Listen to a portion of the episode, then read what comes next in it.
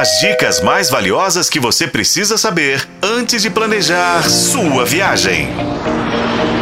Sua viagem.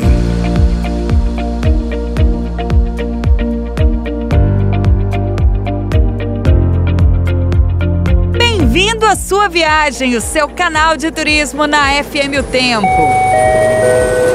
Então, é Natal. Então é Natal.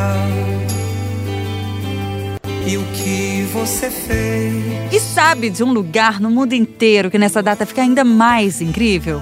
Nova York.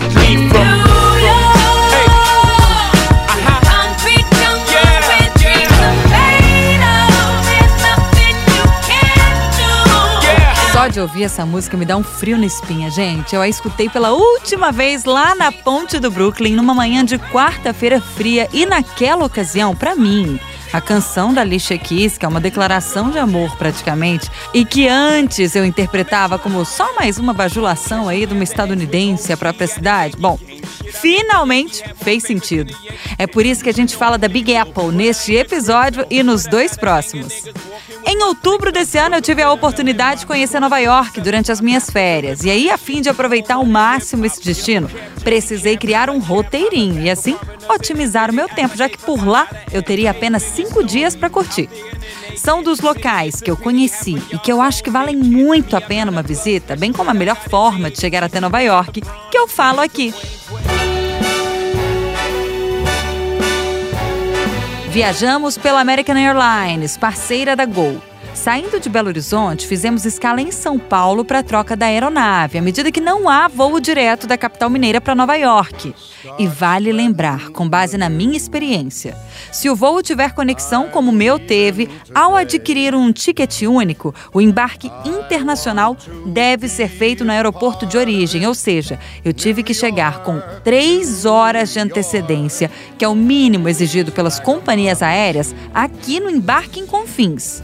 Por esse mesmo motivo, partindo de Guarulhos, eu priorizei que a gente pousasse no Aeroporto Internacional John F. Kennedy, o JFK, já que ele fica no Queens, ou seja, dentro da cidade, e assim economizaria tempo.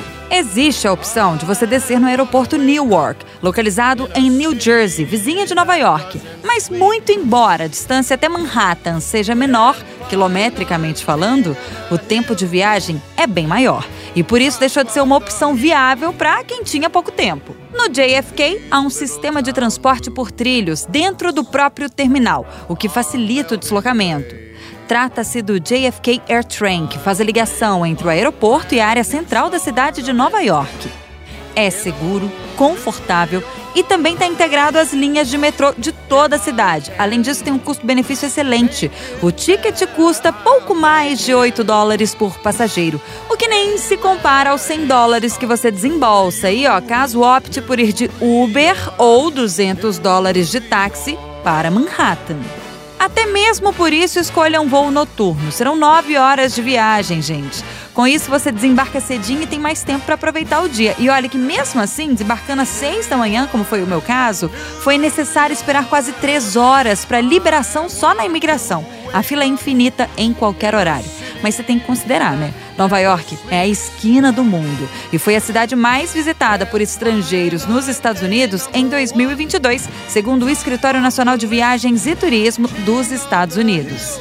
No próximo episódio, eu te falo sobre os espaços na cidade que você tem que explorar, alguns deles bem fora do óbvio.